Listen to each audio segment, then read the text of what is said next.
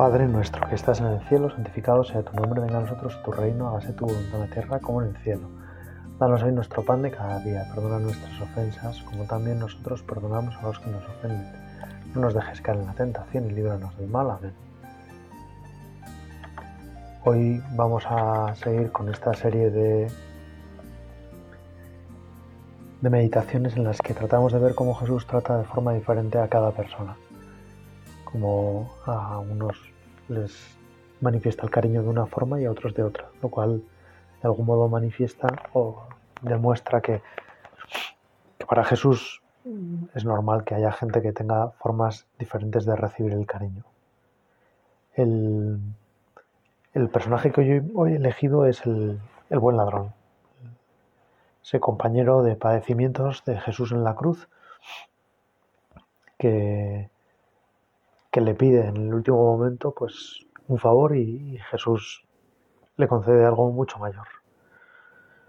Para empezar hay que situarse en lo que significa el suplicio que está sufriendo Jesús y el tipo de delitos que llevaban a, los romanos a condenar a alguien por ese tipo de por ese por esos delitos, a llevar a alguien a la cruz, a ese tormento que servía sobre todo como escarmiento en parte era una ejecución pública, el cuerpo se quedaba varios días en la cruz, a veces con el reo todavía vivo, y, eso servía, porque estaba en la entrada de la ciudad, servía para los demás para saber que eso era lo que le esperaba a quien tuviera, a quien cometiera determinados delitos.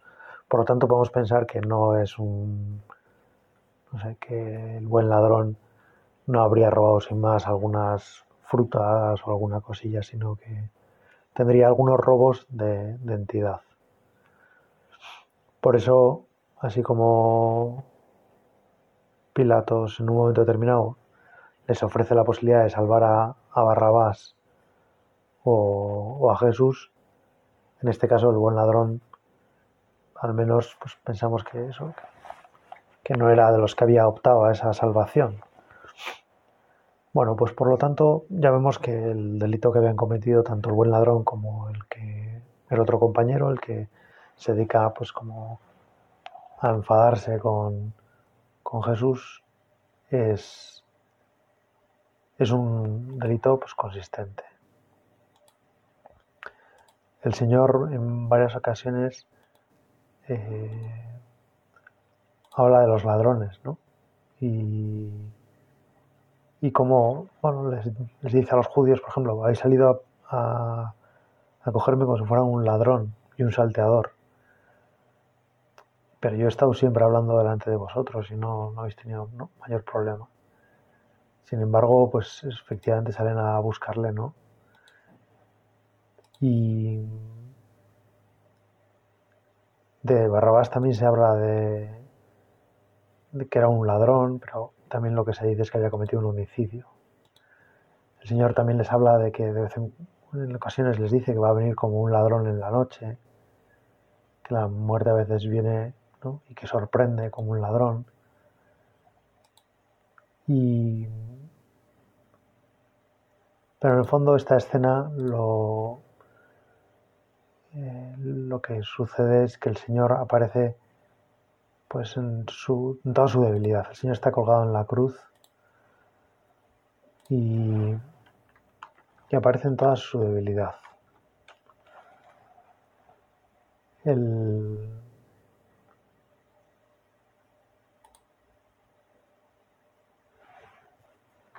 el buen ladrón le dirige a Jesús unas palabras, pero lo hace eh, después de que hable su compañero.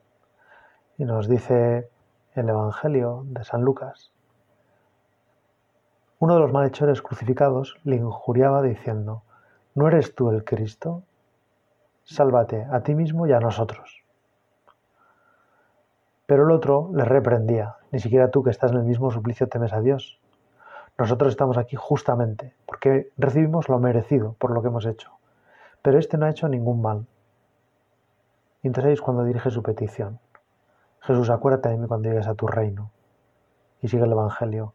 Y le respondió, en verdad te digo, hoy estarás conmigo en el paraíso. Son cinco versículos y en esos cinco versículos podríamos decir que se produce la primera canonización en vida y este hombre que era un malhechor, que, que estaba crucificado y que podía haberse también quejado como el conocido como el mal ladrón. Podría haberse también quejado de lo que le estaba pasando y haberle pedido y exigido a Jesús. Sin embargo, no lo hace. Por eso me parece que nos ayuda, a mí por lo menos me ayuda para hacer la oración, hacer como una división y ver cuál es la actitud de uno y de otro. No quedarme solo con el buen ladrón, sino pensar, sino a veces yo soy también como el mal ladrón que dice, ¿no eres tú el Cristo? Sálvate a ti mismo y a nosotros. En el fondo, ese hombre está exigiendo que Jesús le salve. No acepta que Jesús sea un Dios que es crucificado. No acepta el amor que hay en la crucifixión de Jesucristo. No acepta que Jesús muera para salvarnos. No acepta que Dios se rebaje a esa circunstancia. Y había oído posiblemente que le crucificaban por ser el rey de los judíos, por decir que era Cristo, porque sus palabras son muy claras. ¿No eres tú el Cristo? Como diciéndole, si fueras Cristo, me salvarías. Pero como no me salvas de este dolor, entonces se demuestra que no eres Cristo. Ante esta exigencia, ante, ¿no? como diciéndole al Señor, demuestra que eres Cristo y sálvanos si eres Cristo, nos vas a salvar. Lo que demuestra que alguien es Cristo es que salva a los que se lo piden. Pero el otro le dice, ni siquiera tú que estás en el mismo suplicio temes a Dios. Posiblemente, no lo sabemos, puede que hubieran cometido las fechorías juntos y por eso estaban juntos en la cárcel y por eso fueron condenados a la vez. O puede que no, que cada uno tuviera sus propios delitos y fueran a, a la cruz cada uno con sus cargas, como les pasó en parte con Jesús, que no, habían, no tenían nada que ver con él, no le conocían de antes.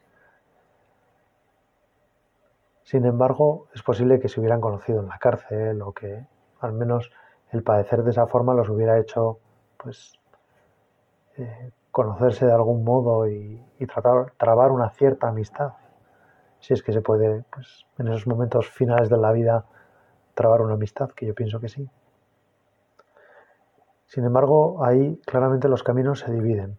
Uno exige y el otro ni siquiera se atreve a pedir que Jesús le salve, ni siquiera se atreve como a solicitarlo.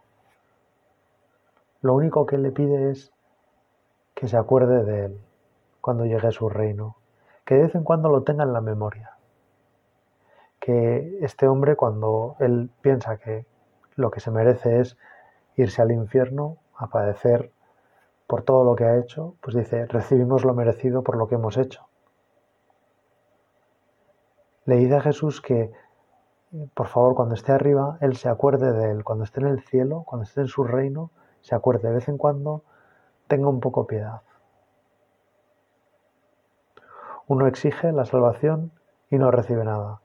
El otro pide un favorcito que es que Jesús te tenga en la memoria que Jesús se acuerde de ti que, y recibe la salvación.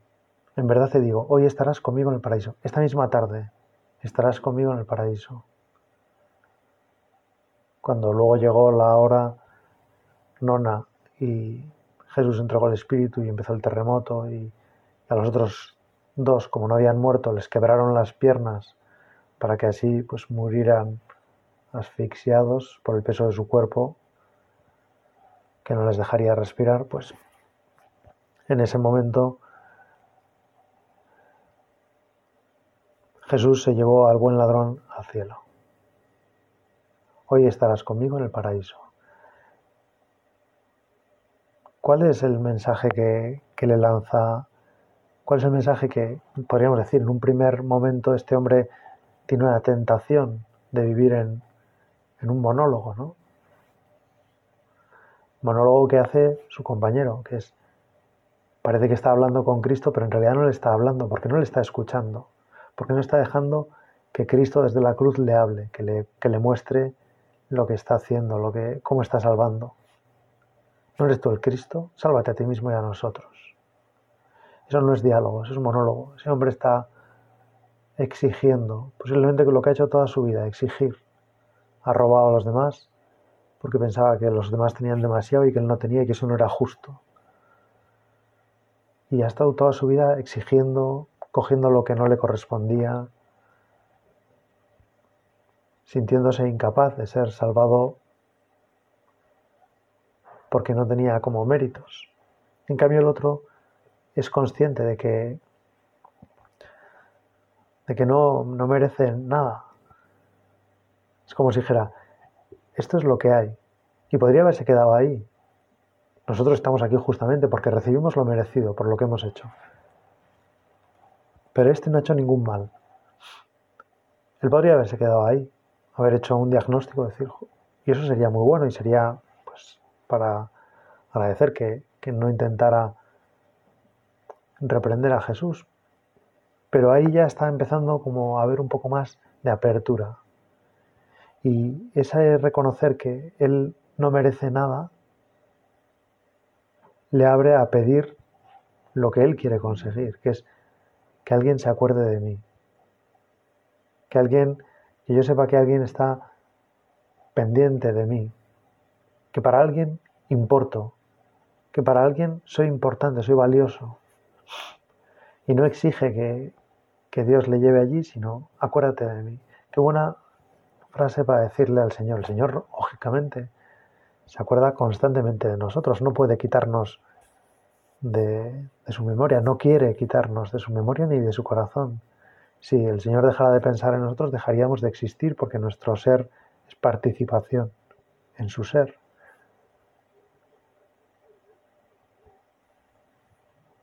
Por eso Jesús acuérdate de mí. Ya sé que te acuerdas, pero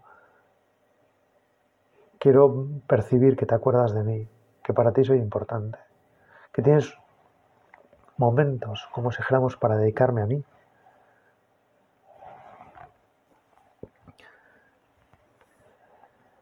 Y la respuesta del Señor es una respuesta en la que Jesús se hace cargo de lo que le gusta a este hombre. A este hombre le gusta eh, como sentir que, cuenta para los demás, que alguien se acuerda de él, que alguien en determinados momentos le tiene como especialmente en la cabeza. Podríamos decir que le gustan como el, vivir en el recuerdo. Y por eso quizá era una persona para la que las celebraciones, los recuerdos, los, las sorpresas también con motivo de alguna, las cosas que no eran esperadas, a ese hombre le gustaban. Ese hombre se podría decir que percibía el cariño cuando alguien eh, le daba algo que él no merecía, algo inesperado, algo que le sorprendía. Y eso es lo que hace Jesús. Dice, en verdad te digo, hoy estarás conmigo en el paraíso.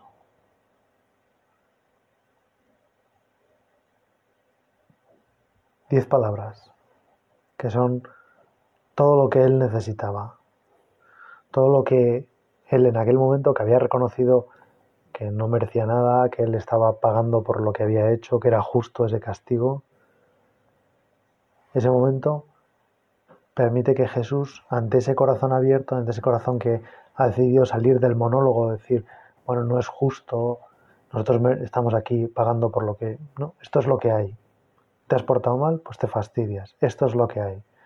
Esa podría ser como el monólogo del, del buen ladrón, pero no se queda ahí. Y se lanza y le pide, sale de su monólogo y entra en diálogo.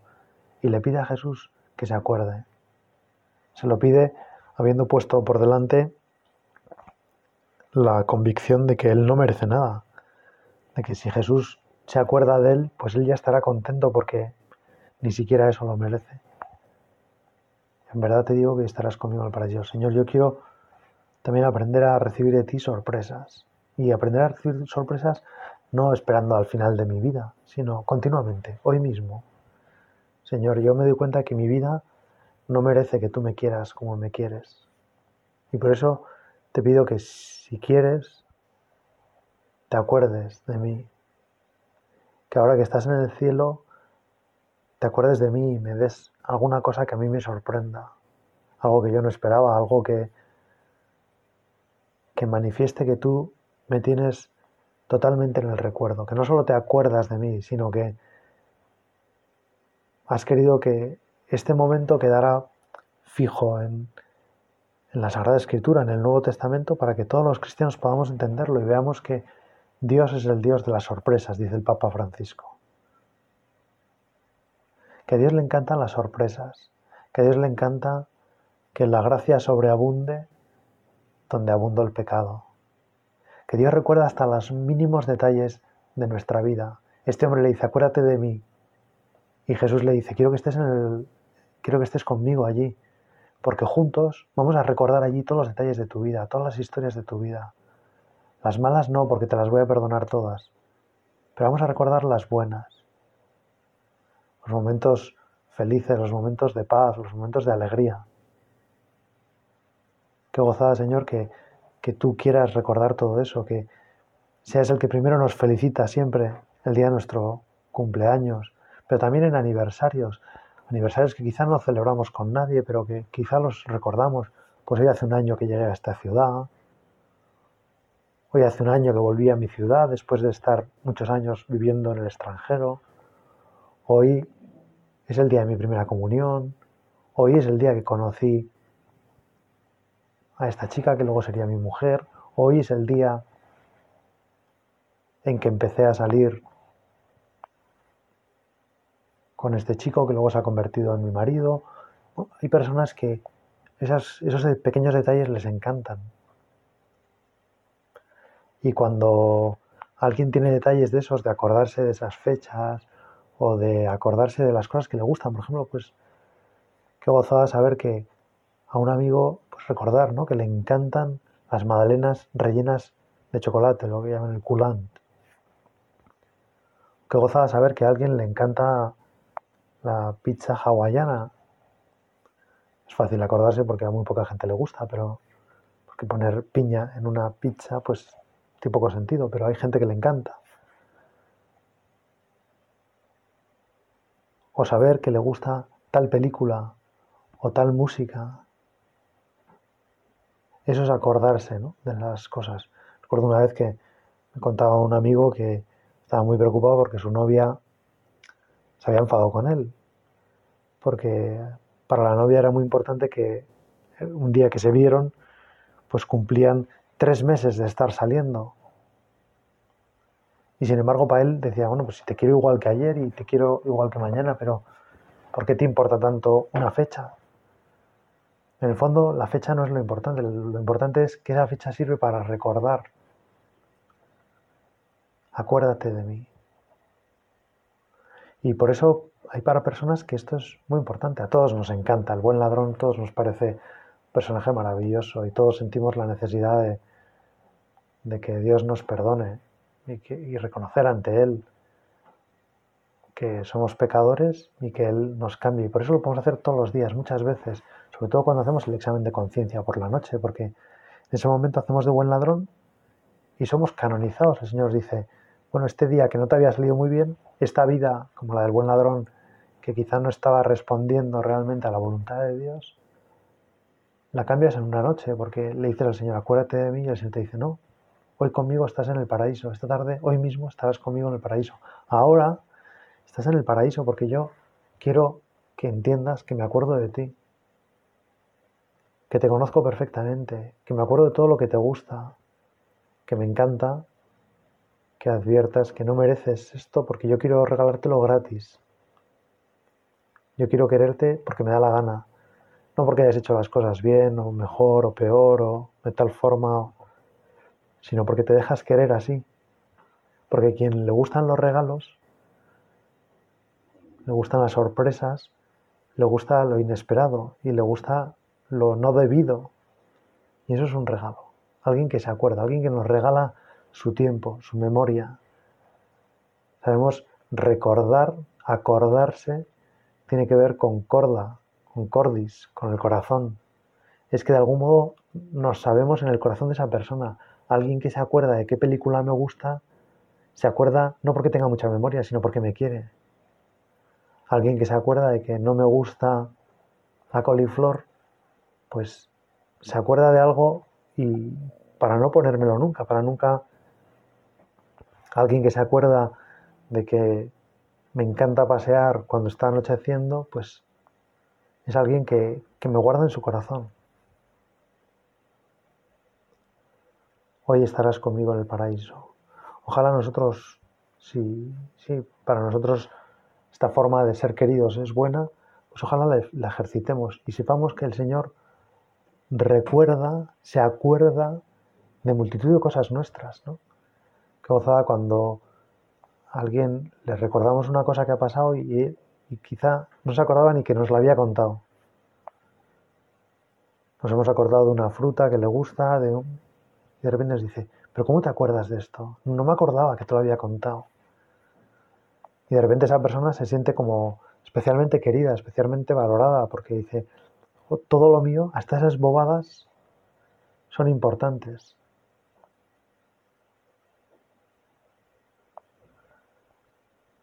Para Jesús no hay bobadas, para Jesús nada nuestro es una bobada.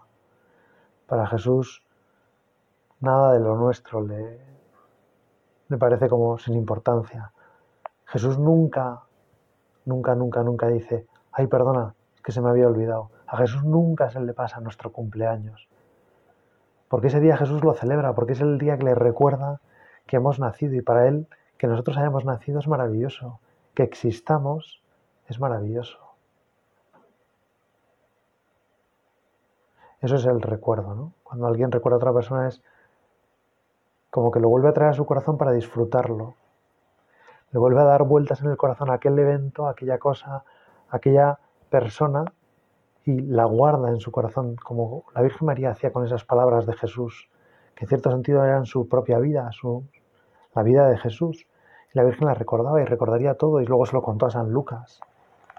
Acuérdate, Señor, acuérdate de mí, tenme presente, de vez en cuando piensa en mí y, y yo soñaré con que si tú te acuerdas, para mí va a ser mucho más fácil estar en un sitio difícil, estar en el infierno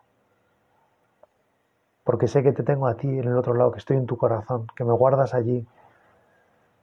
Señor, qué goza saber que, que tú nos recuerdas, que te acuerdas de todo, que te olvidas de todos los pecados, porque eso es lo que estás haciendo, ¿no? Precisamente en ese momento estás olvidándote de toda la vida del buen ladrón, pero te estás acordando de él y te estás quedando con lo bueno, porque te ha pedido perdón, porque en el fondo ha reconocido su culpa, porque se da cuenta que lo que le correspondería sería otra cosa, pero se abre también al don, se abre a que tú le quieras, Señor, como le quieres querer. Y yo te pido que me ayudes a ser así, un hombre que se deja querer, un hombre que se deja recordar, que, permite que sea recordado, que se alegra cuando alguien se acuerda de él. Un hombre que, admite que la salvación no es algo que él puede exigir, porque no tiene méritos para exigir algo que es tan grande que además no quiere merecerlo, porque el amor no se puede merecer. Porque si solo aspiráramos a lo que merecemos, tendríamos esperanza de recibir algo muy pequeñito. En cambio, cuando pedimos lo que no merecemos, nos podemos llenar de esperanza de que Dios si quiere, puede darnos algo muchísimo más grande de lo que merecemos, muchísimo más grande de lo que cabe soñar. Y eso es el cielo. Abrir el corazón de par en par al corazón de Dios, a lo que Dios nos quiere. Dejarle a Dios que nos quiera de verdad. Dejarle a Dios que nos diga las cosas más bonitas que se han dicho. Las que en nuestro corazón aspiramos a que Dios nos diga pero en el fondo, en este caso, el buen ladrón no aspiraba a que le dijeran grandes cosas, aspiraba a que Dios tuviera con él como un detalle, una sorpresa. Y le hizo la mejor sorpresa, la sorpresa más grande que cabe hacer, la gran sorpresa definitiva que es salvarle. Hoy estarás conmigo en el paraíso. No sabemos si el mal ladrón, animado por la facilidad con que su compañero había ganado el cielo, se lanzaría también a decir, oye, pues también ya que estamos, acuérdate de mí. Pero para hacer eso tuvo que cambiar. Tuvo que reconocer que la salvación no se podía exigir, que Jesucristo, que era el inocente, no la estaba exigiendo y que por lo tanto el que era culpable exigirla era un contrasentido. El inocente acepta la condena y el culpable se revela contra ella. Qué contradicción.